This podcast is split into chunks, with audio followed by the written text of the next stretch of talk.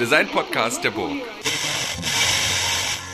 Hallo, ähm, herzlich willkommen zu einer neuen Folge des Hurra Hurra Podcast und heute nicht wie sonst direkt aus der Burg Giebichenstein, sondern tatsächlich von On the Road. Ich mache einen Fieldtrip äh, mit meinen Studierenden in, nach Weißwasser und zwar zu den, äh, früher waren es die Osram-Werke oder das Spezialglaswerk Einheit. Heute ist es das Telux. Und mein Name ist Christian Zöllner, ich bin Professor an der Burg für alle, die ähm, den Podcast heute zum ersten Mal hören. Und ich bin heute hier, weil ich mich mit jemandem unterhalten will, der hier in diesen früheren Spezialglaswerken was aufbaut und zwar was überhaupt nichts mit Glas zu tun hat. Und deswegen sage ich schon mal Hallo Sebastian. Na, hallo Christian.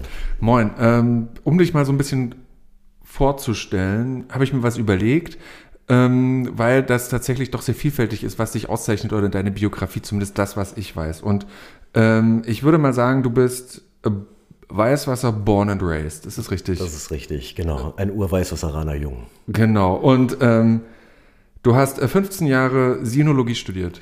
15 Jahre waren es nicht ganz, also das hätten meine Eltern, glaube ich, damals auch nicht zugelassen. Ähm, es waren umgerechnet sieben Jahre Sinologie mit Aufenthalt in China den dann noch dazu rechnen müssen. Das heißt, du kannst, du sprichst fließend oder zumindest gut Chinesisch. Man, ich würde behaupten, dass ich zumindest in China nicht verhungern würde und für die Tageszeitung sollte es im größten Teil auch reichen. Echt, du kannst wirklich chinesische Zeichen, also ja. eine Tageszeitung lesen in, auf Chinesisch. Tatsächlich ist das so. Äh, sie haben uns die ersten zwei Jahre des Studiums extrem äh, getriezt, was gerade Sprache und auch Schrift anbetraf. Und natürlich ist dann die weitere Entwicklung auch des Sprachvermögens erst gewachsen mit meinem Aufenthalt in China. China. Okay, cool. Und ähm, dann, und das finde ich ja das total interessant, und deswegen bist du auch so prädestiniert dafür, heute hier im äh, Hurra Podcast der Burg Giebichenstein Kunsthochschule in Halle zu sein. Du hast an der Burg studiert. Was hast du an der Burg studiert? Industriedesign.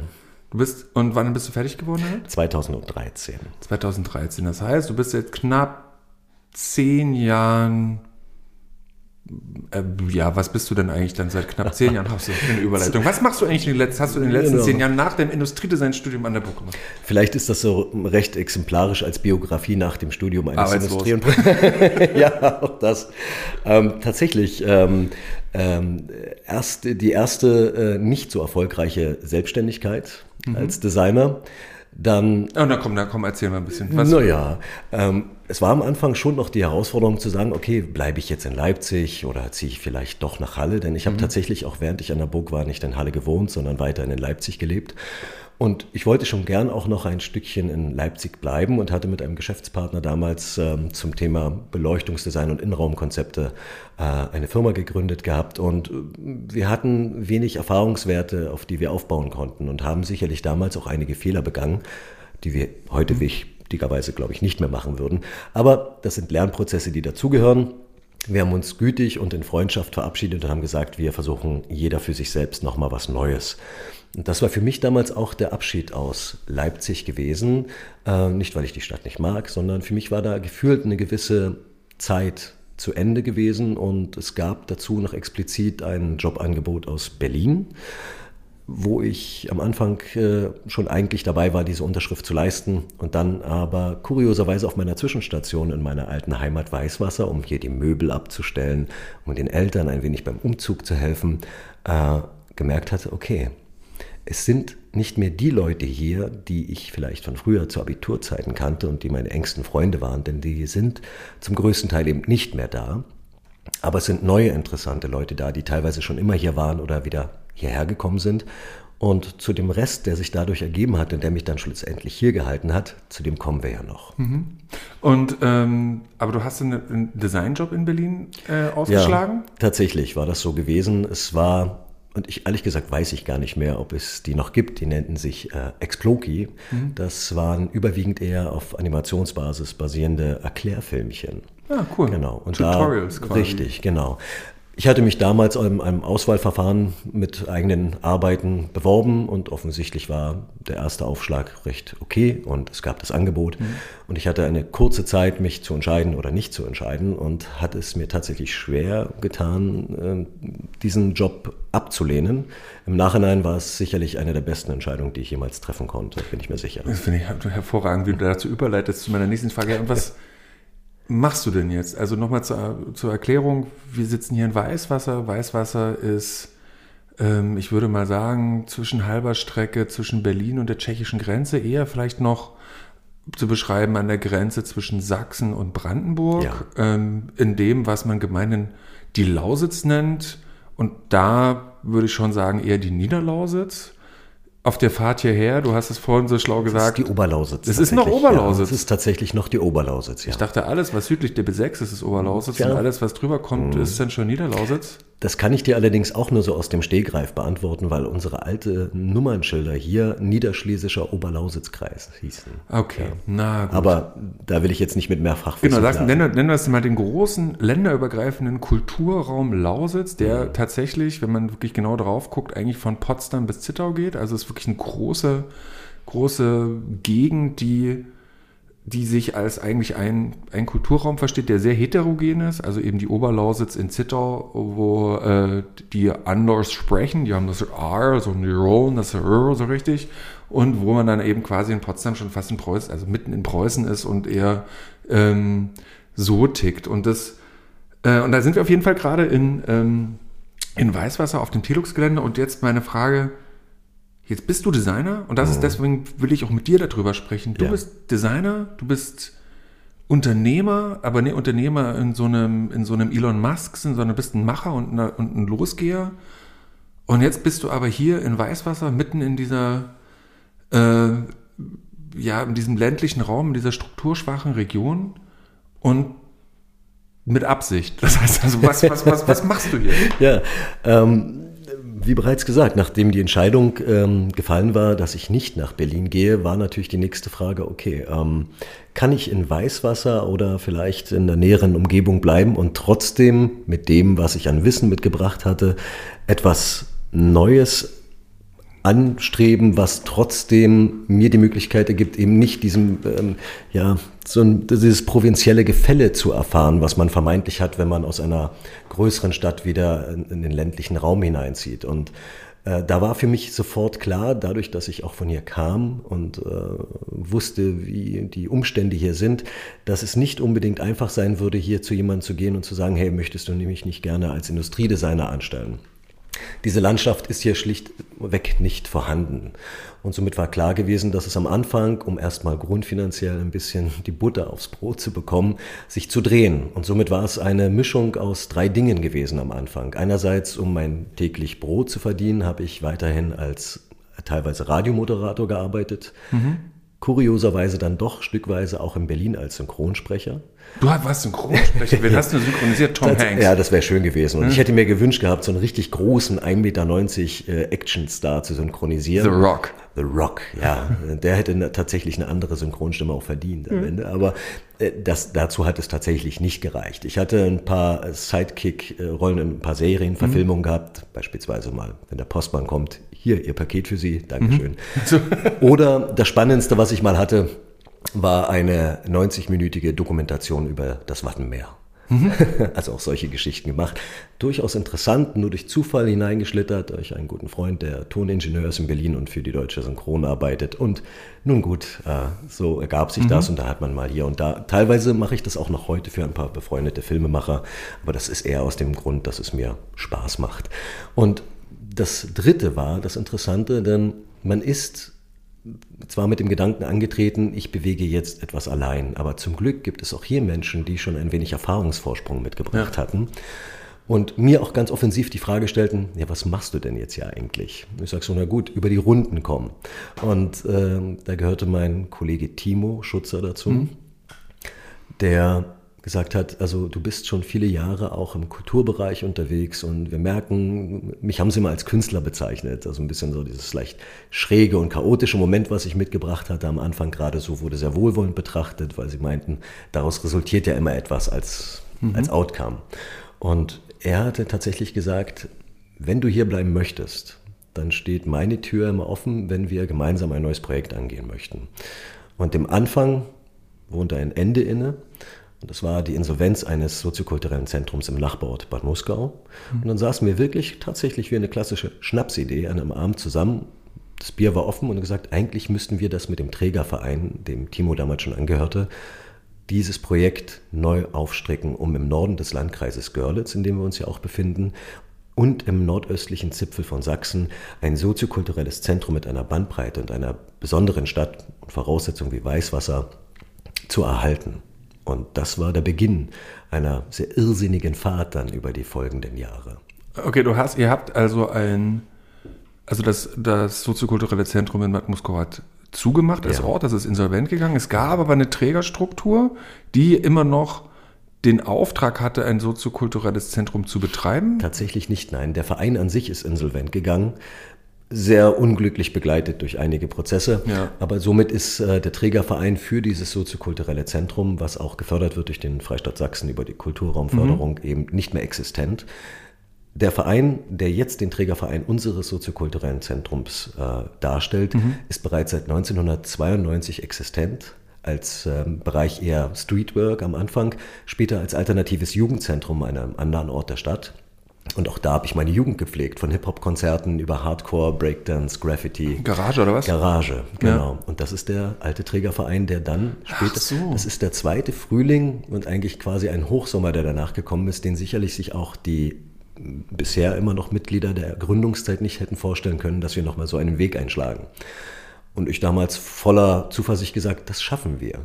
Äh, so komisch, wie das sich jetzt anhören mag, aber ich war der Überzeugung gewesen, dass ich Bock drauf habe. Ähm, und war auch von meinen eigenen Fähigkeiten soweit, vielleicht am Anfang ein bisschen überspitzt, selbst äh, überzeugt gewesen, dass ich dem Ganzen auch gerecht werden könnte, was auch die Herausforderung anbetrifft, äh, nachdem wir diese Räumlichkeiten hier gefunden hatten, äh, das Ganze auch inhaltlich gestalterisch so auszufüllen, dass mhm. das ähm, etwas wird, damit es ein Ort wird, wo viele Menschen äh, sich wiederfinden. Okay, also aber nochmal den Ort beschreibend. Das ist, ähm, das sind die alten Osram-Werke. Mhm. Das, ähm, die haben hier Spezialglas hergestellt. Wir reden von wie viel Quadratmetern? die, die wir hier auf dem gesamten Gelände auf haben? Auf dem gesamten Gelände sind das ja, da müssen wir eher an Hektar denken. Mhm. Das sind, glaube ich, 13 Hektar. Okay, gut, ja, gut, das ist groß. Ähm, genau. Und hier gibt es jetzt eine Art von ähm, ja, Räumlichkeiten, die ihr, die ihr bespielt. Da gibt ja. es hier unten die, die Bar, die Hafenstube, dann mhm. gibt es hier oben Büros, wo ähm, Streetworker und äh, ähm, ambulante Sozialarbeit stattfindet. Ähm, es gibt verschiedenste Werkstätten, wo, ähm, wie sagt man dazu, Eingliederungsmaßnahmen. Also ihr arbeitet ja. richtig mit, mit, mit Menschen, die, die sozusagen auf dem, die gerade irgendwie ein Problem haben auf dem Arbeitsmarkt und dann wieder zurückkommen. Ihr arbeitet mit dem Lokallabor, mit jugendlichen Leuten. Also es ist ein, äh, und es ist alles unglaublich schick. Also es ist sozusagen eine Art, ähm, Revival ist das falsche Wort, eine Wiederbelebung in einer, in einer verfallenen oder verlassenen Struktur. Ähm, mit einem sozialen, äh, sozialkulturellen Anspruch. Ja. Das ist, und wir alle, die das, ähm, die sich das mal angucken sollten, wollen, Telux, es lohnt sich. Jetzt ist aber natürlich meine Frage, wir sind ja hier nicht im äh, Podcast für ähm, soziale Strukturentwicklung, sondern das geht hier um Design und Designausbildung. Und mhm. mich interessiert tatsächlich, Jetzt bist du als, machst du das als Designer. Du bist hier und vieles trägt ja auch so eine gewisse ähm, Note. Also alles ist sehr gut gestaltet. Aber das ist ja nicht alles. Es ist ja nicht so, dass ähm, du hier das Dekor machst, dass mhm. es schick aussieht, sondern du kommst ja mit einer ganz eigenen, ich sag jetzt mal, zielbildenden Kompetenz mit rein. Beschreib mal bitte deine, nochmal genau, also vielleicht deine Tätigkeit, was du machst und vor allen Dingen, was hat dir denn eigentlich die, die, die das Studium an der Burg oder das generell das, das Designstudium eigentlich dabei gebracht, dass du heute hier, ich sag mal so transformativ nicht nur in diesen Ort separat im Teluk, sondern ja damit ja auch in die gesamte Region und die reden wir wirklich als Musterbeispiel für die gesamte Lausitz, also von Zittau bis Potsdam eigentlich so einen Ort mit aufbaust. Vielen Dank an erstmal an dieser Stelle. Am Anfang war es sicherlich auch eine sehr von reiner gestalterischer Arbeit geprägte Tätigkeit gewesen, da um mhm. die Grundvoraussetzungen in diesen alten Gemäuern zu schaffen, um hier überhaupt ans Wirken zu kommen. Am Ende würde ich meine Tätigkeit beschreiben, ähm, die nicht nur auf mich zutrifft, sondern auch auf meine ja, kleine Kollegencrew, dass man vieles in Personalunion machen muss. Und das ist erstmal so die tagtägliche Beschreibung unserer Arbeit. Also hier musst du auch mal den Lappen in die Hand nehmen und die, die Bäder selber sauber machen. Da, wir haben keine Putzfrau und gleichzeitig äh, mischst du am nächsten Tag das Konzert ab oder kümmerst dich darum, dass äh, äh, neue Möbel gestaltet werden. Ähm, also es ist eine sehr abwechslungsreiche Tätigkeit und sehr viel für wenige Menschen, die im Augenblick hier bei uns als Kernteam zählen. Meine persönlichste Motivation dahinter war allerdings gewesen, dass ich meine Stadt damals äh, 99 verlassen hatte, 2000, um natürlich mich, ja, ein Stück weit mich selbst natürlich auch zu finden und den Weg zu finden, der mich später auch im beruflichen Leben erfüllen kann mit diesem Grundwissen, unter anderem auch durch meine Zeit an der Burg, bin ich natürlich mit dem Ansatz zurückgekommen, dass ich ähm, etwas strukturell aufbauen muss, äh, was ein sich kurzfristige Ziele setzt, mittelfristig äh, quasi die Vervollständigung sucht und langfristig agiert, so möchte ich mal meinen. Ähm, das heißt, äh, dieser Prozess, den man nicht nur in der Gestaltung, sondern eben auch auf das Entstehen einer ja ganz eigenen kleinen sozialisierten Welt eines Teams, was so ein Projekt aufbaut, das mhm. können und das sind meistens nicht Menschen, die den Anspruch haben, okay, ich suche mir jetzt einen Job 9 to 5 ich kriege gesagt, was passiert, sondern wir haben uns ja jeden Tag nicht fragen können, wer sagt uns denn heute, was der richtige Weg ist. Und das Ganze sicherlich moderierend auch. Und diese Verantwortung kommt einen auf kurz oder lang zu, ähm, zu begleiten und die Menschen, die einem umgeben, die mit einem arbeiten, so einzubinden, dass sie eine gemeinsame Zielstellung auch äh, für sich sehen und gleichzeitig äh, einen so ergänzen, dass man nicht alles selber machen muss, was man ja auch nicht mhm. kann am Ende. Dafür ist die Aufgabenstellung viel zu komplex, viel zu groß und auch teilweise auch Dinge, die meine eigenen Kompetenzen und Fähigkeiten übersteigen würden. Und somit äh, war für mich damals die Zielsetzung, als ich weiß, was er verlassen hatte, war es eine Stadt, die mir alles gegeben hatte als junger Mensch. Ich hatte nichts vermisst von Subkultur über wirklich, wirklich eine, eine, eine vitale Stadt für die Größenordnung damals. Wie, wie, wie, viele Leute haben damals in Weißwasser, Weißwasser gelebt? so in den 90ern? Anfang der 90er, um die Wendezeit, waren es 38, 39.000 Einwohner. Ende der 90er mhm. waren es dann schon um die knapp 30.000 Einwohner. Heute sind wir 15.500 circa. Und das ist ein Schrumpfungsprozess. Da braucht man auch nicht Soziologie studiert zu haben. Da weiß man, wie stark das eine Kerbe in eine Stadtgesellschaft hineinschlägt. Aber, aber, aber ähm, da können wir vielleicht später nochmal drauf mhm. zurückkommen. Aber du hast gerade gesagt, dass ähm, die, du, die, du hast es gerade an diesen kurzfristigen, mittelfristigen und langfristigen ähm, ähm, Zielen beschrieben. Ähm, was ist denn bei deiner, deiner Meinung nach eins dieser, diese sehr kurzfristigen Sachen, die man irgendwie schnell machen kann? Mhm. Und was spricht denn beispielsweise für eine, für so eine Task, die, mhm. die eher so mittelfristig ja. ist? Und wo du, wo du, wo du, die, die du hier vielleicht auch an einem Beispiel irgendwie klar rückblickend auch erkennst, ah hier stimmt, da haben wir das so gemacht. Ja, das ist ganz genau das. Und wenn ich jetzt rückblicke, das ist natürlich aus dem Designprozess logisch, dass das so ist. Mhm. Man kann da auf viele Routinen nach gewisser Erfahrungszeit zurückgreifen. Da gebe ich dir voll und ganz recht.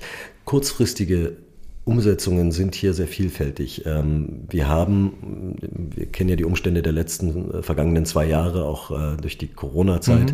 Mhm. Äh, wenn Dinge nicht mehr so funktionieren können, wie sie eigentlich funktionieren, dann stellt dich das äh, ja. vor nicht repetierbare neue Lösungsansätze, die du finden musst. Und das lernst du nicht an einer Hochschule und das lernst du auch nicht aus einem rein rationalen äh, Schluss heraus, sondern das musst du emotional begleiten. Und diese emotionale Komponente ist an allererster Stelle durchhalten. Mhm gucken, wie es irgendwie weitergehen kann, sich selber auch zurücknehmen, damit es für alle funktionieren kann. Ja, und das ist sehr stark passiert die letzten zwei Jahre.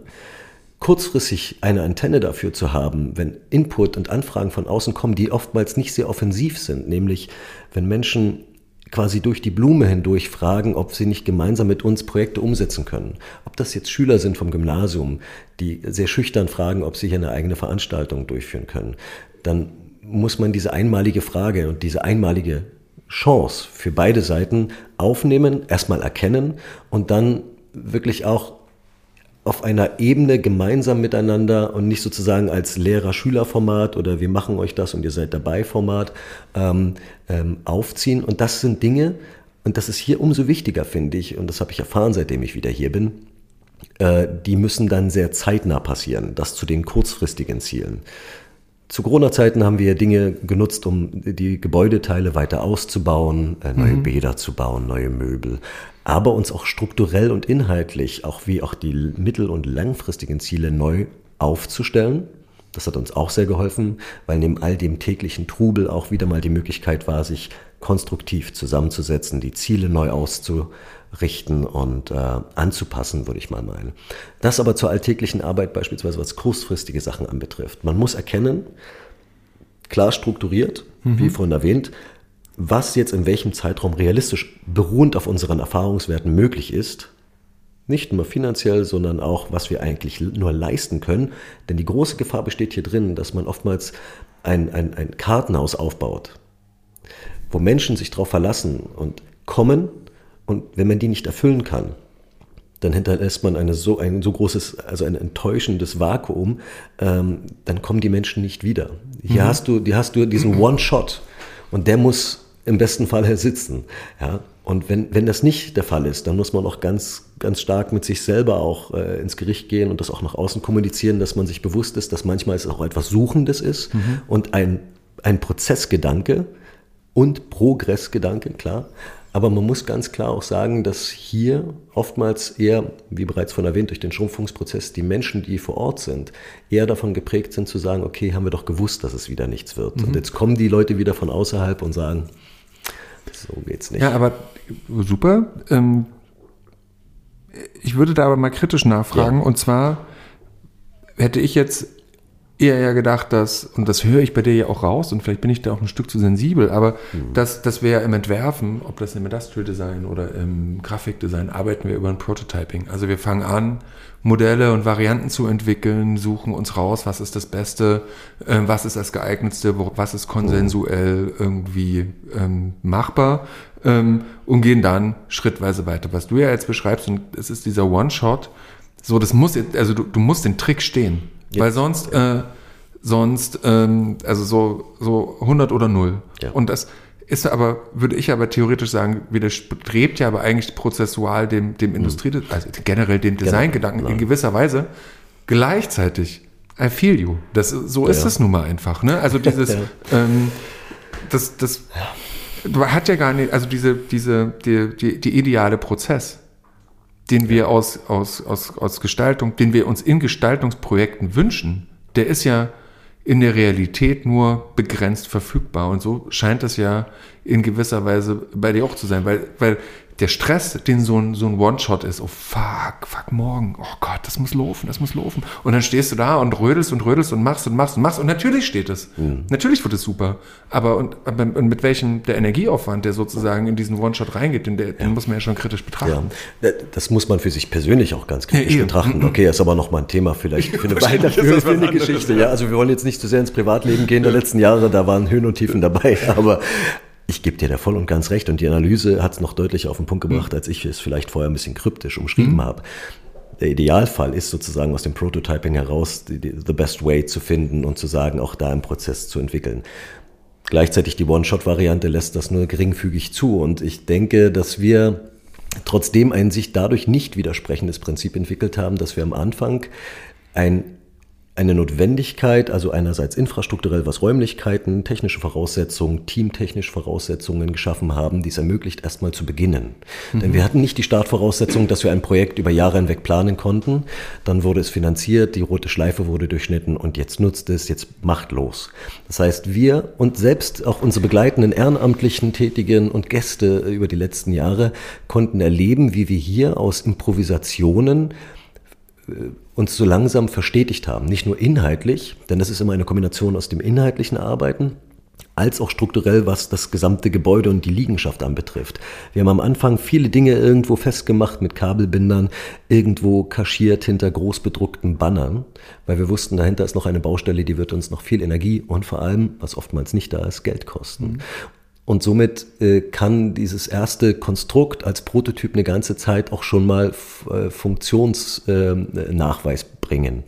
Und wenn das Ganze dann inhaltlich sich bestätigt und dann auch beispielsweise Möglichkeiten da sind, mhm. äh, Förderkulissen sind ja noch ein weiteres Thema in diesem Bereich, äh, oder auch eben auch private Investitionen zu tätigen, dann äh, geht man daran, diese Stück für Stück Improvisationsgeschichten, Prototypen in etwas Verfeinertes zu überführen. Ja, und vielleicht ist es, vielleicht muss man es da auch nochmal differenzieren, dass diese One-Shots sind ja nicht strukturbildend. Diese One-Shots sind, das muss jetzt mal laufen. Aber so wie du es beschreibst, gibt es ja einen iterativen Prozess dahinter, ja. der sagt, okay, wir machen jetzt erstmal das, first things first. Ähm, wir lassen mal den, diesen Danner-Block 1 liegen. Das Jahr noch, das Jahr drauf, aber jetzt haben wir den ja. Antrag geschrieben und jetzt können wir da diese Werkstatt einrichten und selbst das dauert noch ein halbes Jahr. Aber ja. wir sind dabei, weil wir, wir entwickeln diesen Plan. Das ist diese planerische zweite Phase. Und Richtig. aber dieses Improvisierende, dieses die Chancen in den Umständen sehen und mit dem Material, was da ist, ähm, versuchen, eine Wirksamkeit erstmal zu erzeugen. Und die, die sich, und da zwei Sachen. Einerseits, also das, das glaube ich, ist ein wichtiger Punkt mhm. und der, der hier erkenntlich ist. Der andere ist aber auch, dass, dass nichtsdestotrotz des, des, sagen wir mal, anvisierten Impacts, den man ja jetzt noch nie messen kann, ähm, aber durch die Gestaltung der Hafenstube, also dieses, ähm, ich sag mal, Veranstaltungsraums im Erdgeschoss, eine eine gestalterisch formale Handschrift zu sehen ist, die in eine, die in eine Mühe symbolisiert. Also das ist ja nicht nur gestaltet, damit es jetzt grob funktioniert. Also das ist die gesamte Struktur. Wie, wie viel Hektar? 13. 13. Ja. Ich habe überhaupt keine Ahnung, wie groß ein Hektar ist. Wie groß ist ein Fußballfeld? Äh, ja. Okay, Fragst okay. du mich als Fußball 100 ein? Fußballfelder. Wie groß ist ein Eishockeyfeld? Eishockey im Weißwasser. Ja, richtig, genau. Das ist, ähm, Moment, ah, auf dem dicksten kalten Fuß erwischt. Ah. Welches? Amerikanisch, nordamerikanisch oder europäisch? Genau. Aber auf jeden ja. Fall kleiner als ein Fußballfeld. Genau. Okay, wurscht. Auf jeden Fall ist es sehr groß, aber eben diese, diese Funktionsräume, die, in denen man Dinge umsetzen und anregen kann, die sind ja, die sind ja gestaltet nach, mhm. nach formal ästhetischen Kriterien und die, ähm, und ich hatte vorhin unten auf einem, ähm, also hier gibt es sozusagen die Hafen, ich muss es ein bisschen beschreiben, ist, ihr seid ja nicht hier, ihr lieben Hörenden. Äh, es gibt den, den, Außenbereich, der ist versiegelt, weil das eben ja alles in Industriegelände war. Ähm, aber da stehen geschweißte Gestelle, in denen ist eine, die haben zentral ist eine Art von Tischfläche eingebaut und diese ähm, äh, diese Gestelle beschreiben einen Kubus, aber nur an, entlang von metallgeschweißten Kanten und daran hängen ähm, hängen Sitze. Die sind auch geschweißt und die hängen mit so Stahlseilen von diesen, von diesen Kanten ab, so dass man an dem Tisch sitzen kann, während man dynamisch sitzt und schaukelt. Ähm, und die sind auf einem, die sind äußerst außergewöhnlich und sind total der Blickfang. Also man kommt an und sieht die und denkt sich so, wow, was ist denn das hier? Voll die äh, spannenden Dinger. Ich sag mal so, in Berlin würden die, würden die, würde man, würden man die weggucken, weil das, weil man da irgendwie mhm. eine, eine, eine formale ästhetische Überreizung hat. Das ist ja hier nie der Fall. Ja. Deswegen tau, tau, äh, stechen die hier ins Auge. Gleichzeitig ähm, empfinde ich die aber auch als, als Prototypen, weil ähm, ich sitze da drin und irgendwie ich, der, der, der, der, der, Kipppunkt im Sitzen ist nicht, also ich bin auch sehr lang gewachsen. Ne? Ich, äh, ich habe dich vorhin drin beobachtet. und ich hatte schon kurzzeitig den extremen Reflex und hätte mich nicht jemand anders davon abgehalten, aufgrund einer anderen Frage, äh, wollte ich schon zu dir hinkommen und wollte mich schon fast erklärend vor dich stellen und sagen, pass auf, der Sitz, in dem du ausgerechnet gesessen so. hast, das war der erste. Der hängt, nee, der hängt im Augenblick gerade schief, weil äh, letzte Woche bei einer Party da jemand sehr unpfleglich damit umgegangen mhm. ist. Und damit hat es die, die Stahlseile aus der ursprünglichen verblombten Verankerung gerissen. Ach so, okay. Er hängt schief und er hat eine Vorlast. Ja, genau, da bin Normalerweise, ich Genau. Jetzt hängt er zu hoch und er hängt nach vorne abkippend. Das sitzt sich nicht nur nicht gut, sondern man sitzt auch für dich als größer gewachsene mhm. Menschen auch schlecht drin. Ärgert mich jeden Tag. Gleichzeitig, jetzt wo das Wetter schlechter wird, mhm. wird dieses Gestell jetzt auch wieder winterfest eingemottet und im nächsten Frühjahr. Und ich finde einfach im Augenblick keine Zeit, um gerade, und das ärgert mich übrigens am meisten. Man baut Dinge auf, man geht durch die Räumlichkeiten, beseitigt Improvisationen, gestaltet im, im, im verfeinernden Prozess mhm. äh, und im ergänzenden Prozess und äh, kommt aber nicht mehr dazu, sozusagen den Kreis wieder von vorne zu beginnen und die Dinge, die jetzt über einige Jahre schon einen gewissen Abnutzungsprozess erfahren haben, der mir persönlich übrigens immer sehr weh tut. Mhm. Ja, obwohl ich sage, man gibt das frei, um es der Benutzung äh, preiszugeben, ein zu ein Heim zu geben. Aber manchen Leuten könnte ich schlichtweg manchmal auch eine knallen, wie sie damit umgehen. Mein Philosophie war, und deswegen wirst du hier auch nicht diesen Natürlich, du findest hier glatt und rau, alt und neu nebeneinander. Die Dinge, die natürlich neu auch dazugekommen sind, waren vom, vom Ansatz her so gestaltet gewesen, dass sie nicht Respekt einflößen, aber dass sie sozusagen auch bei dir zu Hause stehen könnten und dass du sagst, wenn ich hier aufs Bad gehe, benehme ich mich auch so, als wäre ich bei mir zu Hause. Gut, ich weiß nicht, wie jeder sich zu Hause auf dem Bad benimmt, aber dann, dass es auch ein, ein längerfristig schön aussieht, ohne dass wir das Ganze hier aus, aus Edelstahl mhm. hätten bauen können wie auf einer Bahnhofstoilette. Ja. Das wäre sicherlich praktischer gewesen. Aber zumindest ist das auch die Idee dahinter. Und zugleich zu zeigen, welcher Ort das hier ist, dass das alles hier entstanden ist, dass es auch mit der Historie spielt und gleichzeitig zeigt, dass ein soziokulturelles Zentrum nicht immer nur aus Europaletten bestehen muss. Ja, und das, das ist total richtig. Und jetzt hast du mich natürlich in meiner schönen Herleitung mit dem Prototyping unterbrochen, aber das passt mir total. Absolut. Ähm, weil, nee, weil, weil das gar nicht die, ähm, gar nicht, dass das, dass ich das, dass ich, dass das so wackelt, ähm, sondern weil ich gemerkt habe, ja, anhand diesem, ich sag mal, obwohl es Stahlschweißen ist, eher doch relativ niederkomplexen Projekt ja. im Vergleich zu 13 Hektar ähm, Fläche irgendwie ähm, zu transformieren. Da aber lokal gebunden an diesem Ort für dich als Akteur eine Wirksamkeit deutlich wird. Also du siehst, du hast hier was gemacht. Du hast gesehen, du kannst es jetzt hier machen. Mhm. Du hast Skills benutzt, die du, die du drauf hast, weil du A, handwerklich geschickt bist und B, irgendwie, eine, irgendwie ein formal ästhetisches Auge durch dein Studium entwickelt hast und, äh, und naja, eine gewisse konstruktive, planerische Skill irgendwo zwischendurch auch noch aufgeschnappt hast und dann kannst du das. Und da finde ich, unterscheidet sich, jetzt ist, eigentlich wollte ich das von dir hören, aber das ähm, wahrscheinlich ist es jetzt im Gespräch so, dass, dass das aber eine Skill ist, die wir als Gestalterinnen und Gestalter mitbringen, nämlich uns selber Wirksamkeit aufzuzeigen anhand von einfachen Projekten, anhand derer wir eine Kompetenz zur Gestaltung komplexerer Projekte entwickeln. Nämlich, dass es bedeutet, dass du dann eben merkst, okay, ich, ich kann diesen Stahl schweißen ich krieg den, ich krieg den besorgt, ich krieg den hier hingelegt, ich baue das hier auf und es steht ein Jahr, zwei Jahre, drei Jahre, okay, im dritten Jahr tölpelt mal einer da drüber, dann fällt der Chris ja noch darunter. Ja. Who cares, ich motte es ja ein. Mhm. Ne? Aber dass du daran aber merkst, okay, na wenn ich das kann, Leute, dann lasst mir mal einen Antrag schreiben oder so. Richtig. Ähm, da gebe ich dir vollumfänglich recht, äh, denn du beschreibst dort einige Dinge, die mir gerade auf emotionaler Ebene die letzten Jahre hier begegnet sind. Gerade wenn man mal, und das ist selten der Fall, die Zeit hat, gerade bei Veranstaltungen auch mal ein bisschen aus dem Blick eines Gastes mhm. durchzugehen und auf, einfach mal ein paar Momente zu genießen, dass Menschen da sind, was man sich am Anfang, bevor ja niemand war, äh, sich ja erträumt hatte, dass es hier passiert und sich vorstellen konnte, ja. so könnte es mal werden. Und dann ist es so ähnlich, anders, aber ähnlich. Und äh, man schaut hier auf gewisse, da sitzen, da sitzt du auf dem Gestell, was ich geschweißt habe. Da fotografieren äh, Gäste die Leuchten, die ich hier damals zum Weihnachtsmarkt an der Fassade entlang geschweißt habe, noch drei Tage vom Weihnachtsmarkt. Das sind Dinge, die einerseits für mich im Alltag zum Ausbrechen eine gewisse Stressbewältigung sogar waren. Mhm.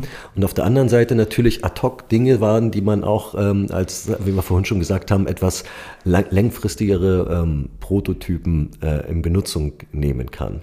Und daraus eben auch sieht, okay, man kann sich etwas zutrauen und es hält. Keiner ist bisher zusammengebrochen. ähm, du vorhin vielleicht kurzzeitig fast den Knöchelbruch erlitten, aber alles gut.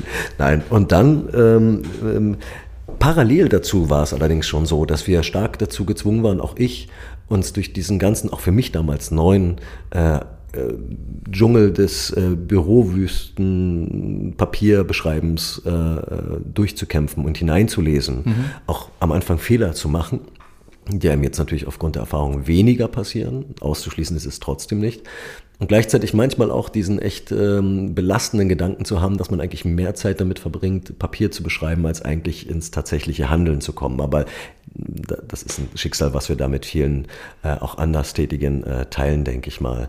Ähm, aber sich das zuzutrauen und dass man dann merkt, man ist an einem Ort angekommen, den man mit aufgebaut hat, mit bis heute prägt ähm, und gleichzeitig sagt, okay, ähm, Leute sagen einem auch, dass das ihnen das gefällt, dass sie das auch hergezogen hat, dann merkt man, okay, man ist hier und man ist mit dem, was man macht, in einer gewissen Form direkt, indirekt präsent. Und das ist etwas, was äh, persönlich motiviert weiterzumachen, mhm.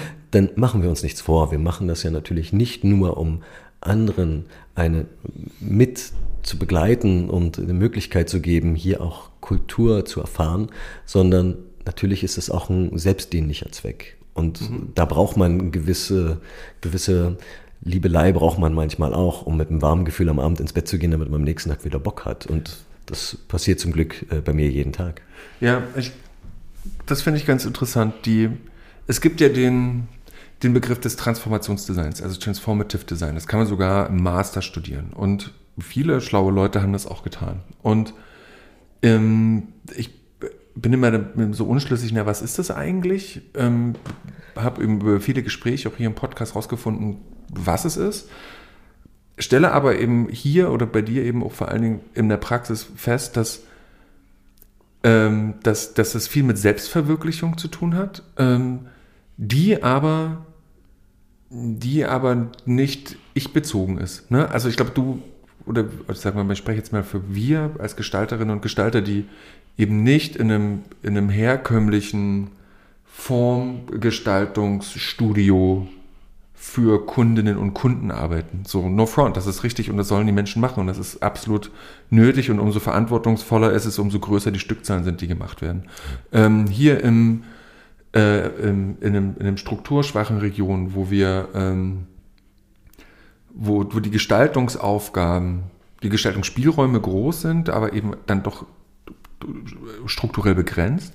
Ähm, sind, verschiebt sich aber unser Tätigkeitsprofil als, ich nenne, würde dich jetzt mal als Transformations- oder dich tätig im Transformationsdesign beschreiben, äh, hin von oder weg von singulär gestalterischen Tätigkeiten äh, hin zu unglaublich strukturell planerischen Tätigkeiten. Mhm. Das ist ein Design historisch betrachtet nichts Neues. Ne, das ja. ist, ähm, das ist, oder wenn man den Begriff sich anschaut, das Design im Englischen ja eine viel planerischere äh, Tätigkeit beschreibt als im Deutschen, ähm, ist es ja so, dass das, oder gerade wo du das eben von diesen Lampen beschreibst, da gibt es so eine längere Einfahrt, die, ähm, die sozusagen zur Hafenstube führt, ähm, eben wie gesagt, so eine versiegelte Fläche, links und rechts Klinkergebäude, ähm, dass das Bauen davon ja eine Art Kompensationsstrategie ist für diese Sachen, die für die man ja nicht studiert hat, die man aber trotzdem, die den, die den Alltag beschreiben sind, nämlich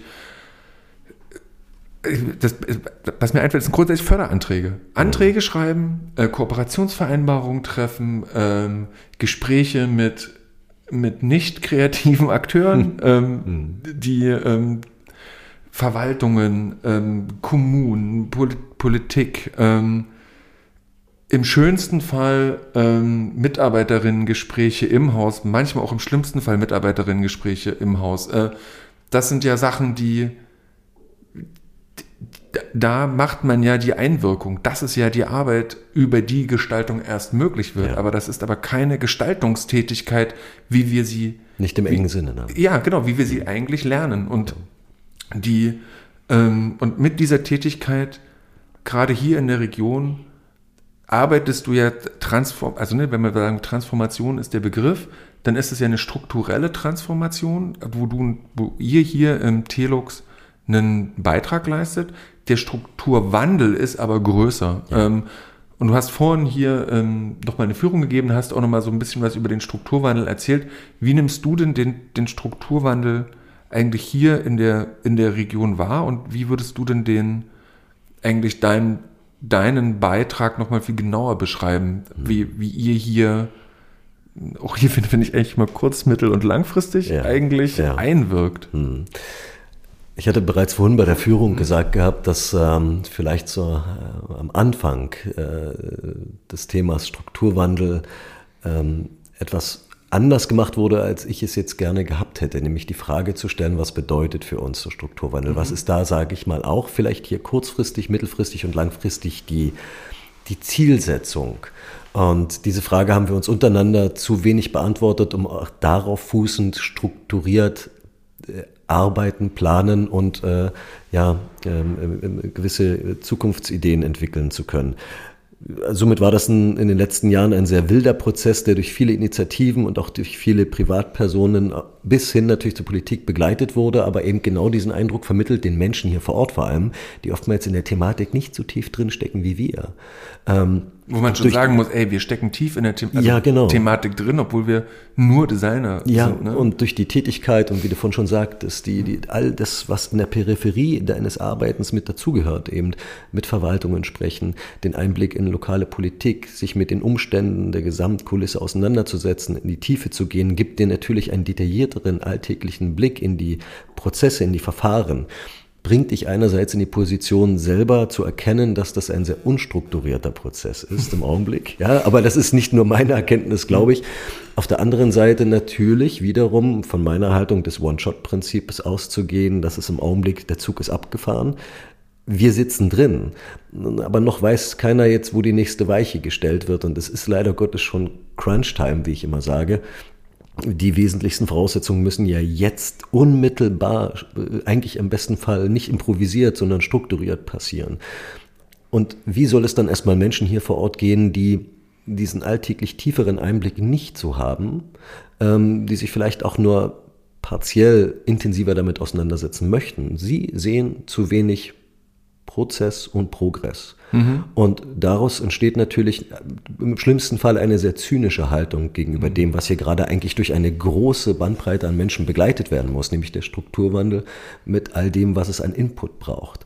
Und ähm, du hattest vorhin schon gesagt, und deswegen ja, betone ich das immer äh, ganz deutlich. Wir wurden auch als äh, Protagonisten hier in der Lausitz oftmals zu solchen Szenarien eingeladen ob das jetzt bei Gesine Schwan war in Cottbus, wo wir Inputgeber waren und zum x-ten Mal danke für das schöne Mittagessen, aber was ist am Ende strukturell bei rausgekommen? Ja, was sind das? Das sind so Veranstaltungen, das wo sind, da über den Strukturwandel Es heißt immer wird. XY Lausitz, Transformation Lausitz, Strukturwandel mhm. Lausitz. Alles schön und gut und es ist ja auch gut, dass über diese, ähm, über diese Kommunikation auch äh, die, die, die, die Thematik des Strukturwandels in der Lausitz auch äh, überregional auf den Plan tritt. Trotzdem ist es inhaltlich null untersetzt. Denn keiner hier aus der Region als von außerhalb äh, kann im Augenblick ganz klar die Frage beantworten, wie zielspezifisch dort auch äh, Dinge wirklich vorangetrieben werden, sondern jeder pöbelt so ein bisschen vor sich hin, macht seine Projekte. Es wird zwar auch Vernetzung betrieben, aber irgendwie greift das nicht äh, ineinander. Und das ist ähm, mein Eindruck der letzten Jahre, dass wenn man versucht, diese Prozesse mehr zu strukturieren, und so anzugehen, dass die Region zukünftig spezialisierter aufgestellt ist, obwohl sie, also Menschen rein von der Anzahl her kleiner geworden ist, mhm. ähm, trotzdem eine nicht nur Daseinsberechtigung als schöne Naturgegend hat im Dreiländereck, sondern äh, eine klare Chance hat, hier eine Modellregion zu werden für Dinge, die man neu denkt. Und das ist dann klar ein langfristiges Ziel dieses Prozesses. Aber man kann es immer wieder sagen. Äh, einige Leute halten einen für einen äh, reinen Künstler und äh, sozusagen einen kreativen Chaosmenschen, wenn man sowas macht wie unser Projekt hier. Aber wenn man einen täglichen Einblick generiert in das, was unsere Arbeit, wie du vorhin schon gesagt hast, das nun mehr ist als eben nur mal mhm. eben das bunte Licht anschalten, ein Konzert zu organisieren und dann nach Hause zu gehen und vielleicht noch mit ein paar Gästen ein Bierchen zu trinken am Abend. Wenn man da einen Einblick hat, dann muss schnell bewusst werden, und das sage ich dann mit vollem Selbstbewusstsein, dass wir auch mit diesem Projekt und auch selbst wie ich hier da sitze, Fähigkeiten in diese Region wieder mit reingebracht habe, die vorher tatsächlich nicht da waren und bis heute an großen Stellen fehlen. Und oftmals ist es so, dass viele Menschen schon, auch wie ich, zurückgekommen sind. Und da reden wir noch nicht mal von dem noch anderen Prozess, nämlich der Zuzieher, die noch nicht vorher in der Lausitz waren mhm. und sehr wichtig wären und sind. Ähm, sind einige schon wieder gegangen. Also die Leute, die sozusagen zurück, also Ja. Rückkehrerinnen, die dann auch Schon wieder gesagt, weg sind, ja. frustriert wieder Es abmarschiert sind. frustriert. Man könnte ja platt sagen, wenn ich jemand wäre, der mit der Lause, der nicht weiß, was er aufgewachsen ist, der auch Mhm. die gewisse Mentalitätsunterschiede auch so nicht äh, zu, zu deuten weiß.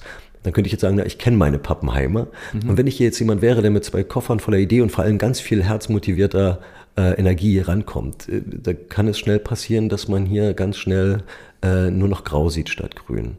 Weil ihm oft gesagt wird, das geht nicht, das funktioniert nicht. Und da reden wir noch nicht mal von Verwaltungsprozessen oder diesen schwierigen Hürden, sondern es sind oftmals, und das ist eine direkt und offen ausgesprochene Kritik an vielen Menschen. Ja. Ja, und äh, dafür stehe ich auch ein, dass ich das klar kritisiere, denn für mich gibt es nicht diese positiv kultivierte Mentalität der Lausitz. Wir sind ein bisschen grummelig verschlossen und erst wenn wir uns kennen, dann lade ich dich zum Schnaps in meinen Garten ein und dann sind wir ganz herzlich miteinander. Ich finde, das ist nicht, das ist nicht kultiviert. Das ist auch eine, eine Verbittertheit, die nicht mehr damit zu begründen ist, meiner Meinung nach, dass man nach über 30 Jahre nach äh, der Wende äh, immer noch sagt, ja, die Menschen haben ja so unheimlich viele Brüche in ihrer Biografie. Ja, das ist Fakt, das ist Tatsache und das gehört mit in das Spiel hinein. Aber Herrgott, es sind 30 Jahre vergangen und mittlerweile gehört auch das nicht mehr kultiviert, dass man sich jedes Mal nur als passiven Typen in der Ecke sieht und sagt, nun bringt uns mal von außerhalb das Manna. Und wenn du was machst und es uns nicht gefällt, da- dann sagen wir es dir aber ganz laut. Und das ist mir selber natürlich auch passiert. Meine, meine Dickköpfigkeit an einigen Stellen hat sicherlich dazu geholfen, dass ich eben nicht gegangen bin und zum Glück auch viele Freunde und Mitwirkende, äh, die und äh, auch das gewachsene Netzwerk, die da gegenseitig auch uns unterstützen, kräftigen, dass das alles natürlich einen Sinn ergibt. Wenn wir es richtig machen, einmal, das erste Mal richtig machen, dann kommen wir wieder dazu. Mhm. Gleich richtig machen. Gleich richtig machen, nicht? Ja, genau. Ah, shit, aber das ist so genau du das, willst, was ich überhaupt nicht Ach kann. klar, aber du wirst ja, ja genau, aber du willst ja halt nicht der Klugscheißer sein, der jetzt sagt, du, ich war jetzt ja mal eine Weile weg, habe ein bisschen die Welt gesehen und jetzt ist, jetzt erzähle ich euch, wie das geht. Das ist das, das Schlimmste, was hier auch für das Projekt passieren könnte, wenn die Leute denken, wir bilden hier so eine eigene kleine Blase und eine Community für Ausgewählte, sondern das ist natürlich dieser klassische Balanceakt, auch wirklich so viel wie möglich sich in der Breite zu öffnen, auch Impulse zuzulassen, die vielleicht am Anfang nicht die eigenen Positionen widerspiegeln. Das ist auch ganz klar in diesem Transformationsprozess ein Wirkungsprinzip, ähm, was ich auch für mich ein Stück weit erst erarbeiten musste. Äh, Ich bin da sicherlich auch durch viele, ähm, sag ich mal, Katharsen gegangen, würde man fast schon so sagen, und musste mich oftmals auch im Nachhinein fast schon selber ohrfeigen für Dinge, die ich da gesagt habe oder vielleicht angegangen bin. Aber okay, nicht? auch für mich ist das ja eine kurz-, mittel- und langfristige Zielstellung. Auch als Mensch mich mit zu ver verändern wäre wahrscheinlich falsch, aber äh, Entwickeln. auch nicht mal zu entwickeln, Korrigieren. Zu, zu reflektieren. Ja. Denn grundsätzlich als Mensch änderst du dich nur bedingt über, über einen gewissen Lebenszeitraum. Ähm, Du kannst nur einige Dinge, die dich ausmachen, mehr betonen und andere etwas weniger betonen. So würde ich es mal meinen. Ja, aber das finde ich aber dann wiederum aber doch bemerkenswert, weil wenn du ne, diese Transformation, die ja auch in diesem Transformationsdesign-Begriff drinsteckt, ist ja per se erstmal, die verlangt ja sehr viel. Also die Transformation ist ja nicht Anpassung oder, äh, oder Korrektur oder, oder, oder leichte Korrektur, sondern Transformation ist ja grundsätzlich von einem einen Form, ähm, Formstatus in den nächsten Formstatus überzugehen und beschreibt einen Prozess. Ähm, aber auch ein Ergebnis, dass etwas sozusagen nicht mehr ist wie vorher.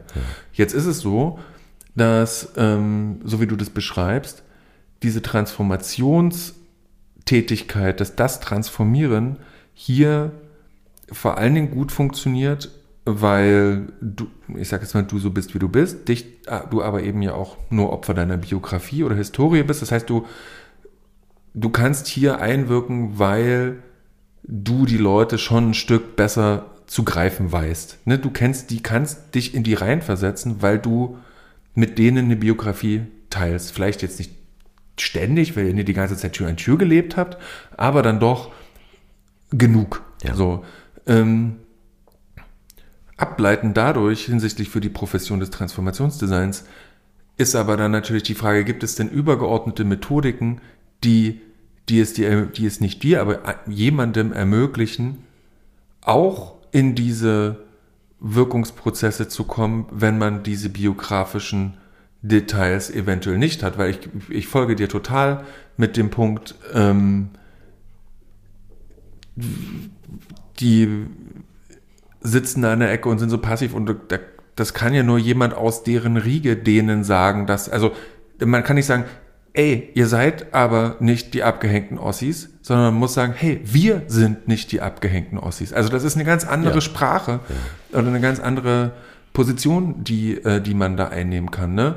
Ähm, ich, ich finde aber trotzdem irgendwie interessant zu sagen, oder mit die Frage, die, vielleicht mhm. können wir die auch nie beantworten, aber kann man, welche Methodiken gibt es, um trotz einer, eine, trotz einer biografischen Distanz äh, oder einer kulturellen Distanz in solche Sachen reinzu, äh, reinzuwirken, wenn man nicht zwei Jahre Zeit hat, um mhm. sich einzugrooven, sondern wenn man eben wie, wie in so eine Crunch-Time, wie du es nennst, reinkommt, sagt, hey, wir müssen jetzt hier diesen Kohleausstieg, das ist ein Transformationsprozess. Äh, äh. Wir haben einen demografischen Wandel. Wir sind in, in zehn Jahren 30 Prozent der Arbeitskräfte weg. Was machen wir denn jetzt hier? Ja. Ich habe leider gerade keine Zeit zu warten, bis ihr mich auf den Schnaps in euren Garten einladet. Überhaupt wir müssen nicht, jetzt genau. mal so schön, loslegen. Ja, ne? genau, richtig. Wir müssen bitte los. Ich glaube, das ist, es kann nur funktionieren über eine gewisse, ich würde es mal Dreiecksbeziehung nennen. Ähm, sicherlich äh, fällt es mir leichter, beispielsweise mit Menschen vor Ort zu reden, die Dinge komplett anders sehen als ich und auch nicht auf die gleichen Schlüsse gekommen sind wie ich und das ist durchaus legitim. Was ich aber erwarte und diese Anforderung äh, habe ich auch als minimale äh, Erfüllung von Menschen, die hier vor Ort zu Recht erwarten, dass sich Dinge verändern zum Positiven, äh, dass sie eine gewisse, also wir können über viele infrastrukturelle Maßnahmen reden. Was wir brauchen, ist eine eine, eine, eine, eine, offene, menschenbasierende, menschliche Infrastruktur, die es ermöglicht, dass beide Seiten sich zuhören. Wenn jemand von außerhalb kommt und sagt, hey, ich bin ja neu und ich durchblicke das vielleicht noch alles nicht ganz und kann das nicht immer eine, noch in einen kompletten Kontext setzen. Aber ich will auch nicht gleichzeitig nur hier ankommen und so werden wie ihr, damit ihr mich akzeptiert, sondern ich habe Ideen, ich bin genauso fehlbar, ich habe aber genauso gute Fähigkeiten, die ich hier mit einbringen möchte, weil es ein Platz ist, der das verdient. Hört ihr mir zu? Und wenn du das erreicht hast, dann ist sicherlich der erste Aufschlag leichter, als wenn du ankommst, naja, also von euch habe ich ja jetzt auch nicht mehr erwartet hier, so nach dem Motto. Also im Prinzip Erwartung bestätigt. Oftmals ist das leider Gottes auch der Fall, muss man auch sagen. Zu Recht, das muss man auch mal selbstkritisch mit seiner äh, etwas rosaroten äh, Heimatbrille manchmal auch mal äh, attestieren. Und gleichzeitig sehe ich mich dann hier so ein bisschen als vielleicht auch Wellenbrecher. Du fängst natürlich, wenn du sieben Tage die Woche hier bist, unmittelbares Echo intensiver ab, als Menschen, die nur temporär da sind, mal reingucken und sagen, naja, Weißwasser ist eine Stadt, da möchte ich nicht tot über dem Zaun hängen. Oder Weißwasser, hey, hier geht was los. Äh, irgendwie viel dazwischen gibt es nicht, viel Nuancen. Und ähm, dass man dort nicht moderierend eingreift, sondern sagt, okay, ich habe andere Grundvoraussetzungen, ich stamme von hier, aber ich teile dich und deine Ansichten komplett und Fähigkeiten im, äh, kann ich ja nachvollziehen, weil ich eigentlich auch lange Zeit nicht Teil dieser Stadtgesellschaft mhm. war im direkten Sinne. Ich glaube, nur so kann es funktionieren. Es ist, nenn es Initiativen wie Raumpioniere oder Co. Egal wie du das nennst, am Ende ist es immer wichtig so, dass Menschen, die von außerhalb ankommen und die sich hier einbringen wollen, jemanden haben äh, oder eine Gruppe an Menschen haben, die sagen, schön, dass du da bist. Wird nicht einfach, aber ich versuche da, dich bestmöglich mit auch am Anfang zu begleiten, um die, dieses Ankommen zu ermöglichen und dass sie dich hier nicht für den Freak von außerhalb halten, weil du möchtest ja jetzt loslegen mit uns gemeinsam und nicht erst in zwei Jahren, mhm. wenn sie dich hier akzeptiert haben und im Garten mit dir beim Schnaps gesessen haben. Sowas wie ein Botschafter oder ein oder ja Gott, das wäre jetzt ein bisschen äh, so, naja, das, ja. das klingt sehr institutionell, ja. ja. Ein, ein Gate Opener, irgendjemand, der du musst Icebreaker oder sowas. Du musst Menschen haben, ganz klar. Das, das, das dürfen keine Technokraten sein. Also es gibt ja Menschen, die unheimlich überwältigende Fähigkeiten haben, die ich hier kenne oder auch die in den Jahren hier dazugekommen sind. Von Mentalisten. Aha, das ist auch, ja, das ist ja klar. Dinge schweben lassen beispielsweise. Ähm, das wäre äh, ähm, extrem, von denen ich, habe ich höchsten Respekt und äh, ich würde schon sagen, sehr devote Haltung. Mhm. Wo man manchmal sagt, ich traue mir viel zu, bin vielleicht eher Universalist als Spezialist. Aber was die können, ist unheimlich äh, beeindruckend. Und äh, worauf ich damit hinaus will, ist, manchmal ist es aber so, aber die können quasi nicht am Abend in der Stammkneipe mit dir bei zwei Bier auch mal über Fußball reden. Ja, es brauchen natürlich Menschen, die beides mitbringen. Einerseits ein strukturiertes Arbeiten, eine gewisse Idee von dem, wie es zukünftig werden muss, sogar.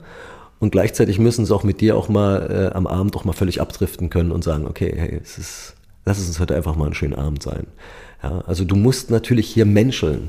Mhm. Ja, und das nicht berechnend menscheln, sondern du musst als Typ eine Type sein einfach. Also, ja, also das anders funktioniert es meiner Meinung nach nicht. Und erst wenn es so weit ist, dann ist es keine aufgesetzte Freundlichkeit, sondern das sind die Details, die dich hier glücklich machen, auch im zwischenmenschlichen Miteinander.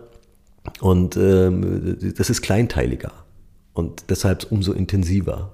Und das ist für mich so die Erkenntnis der letzten Jahre, seitdem ich wieder hier bin. Und das ist leider Gottes aber auch im Umkehrschluss die große Hürde für Menschen, die von außerhalb hinzukommen. Ja, sozusagen diesen ersten Damm zu durchbrechen und zu sagen, hey, das, ähm, darf ich hier trotzdem mitmachen oder wie sieht's aus? Ja. Ich denke, die Leute können trotzdem mitmachen. Müssen, wollen und sollen. Sebastian, ähm, ich gucke hier auf die Uhr, hier steht irgendwie 45, 54 Minuten mhm. und gleich 55. Ich finde, es ist nicht alles gesagt, aber wir haben leider nein äh, sehr viel miteinander besprochen. Ich danke dir recht herzlich für das Gespräch. Ähm, alles zu Sebastian, alles zum Telux, viel zum Strukturwandel, was an Infos da ist, packen wir noch mit unten drunter äh, in die Shownotes und ähm, wünschen viel Freude bei ähm, allem, was ihr jetzt noch tut, wenn ihr den Podcast zu Ende gehört habt. Vielen Dank. Macht's gut.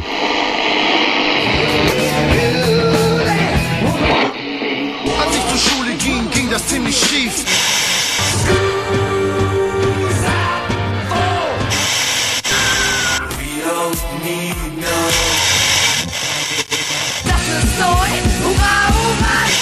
Der Design-Podcast der Burg.